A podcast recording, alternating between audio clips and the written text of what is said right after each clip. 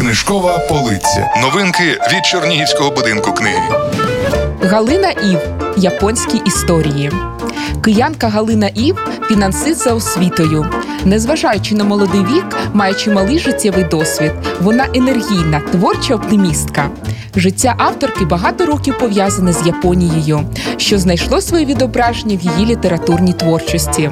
Книга являє собою збірку оповідань, які занурюють читача в різні ситуації і розкривають особливості життя в далекій країні вранішнього сонця.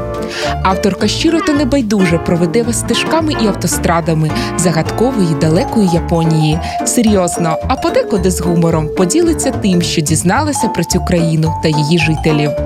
Це не та інформація, яку можна прочитати в путівниках та в інтернеті. Вона підслухана, підглянута, особисто відчута і пережита зі сльозами чи зі сміхом. Більше новинок на сайті Дом книги Орг.ua або за адресою Чернігів, проспект Миру 45. Книжкова полиця. Слухай, дивуйся, читай.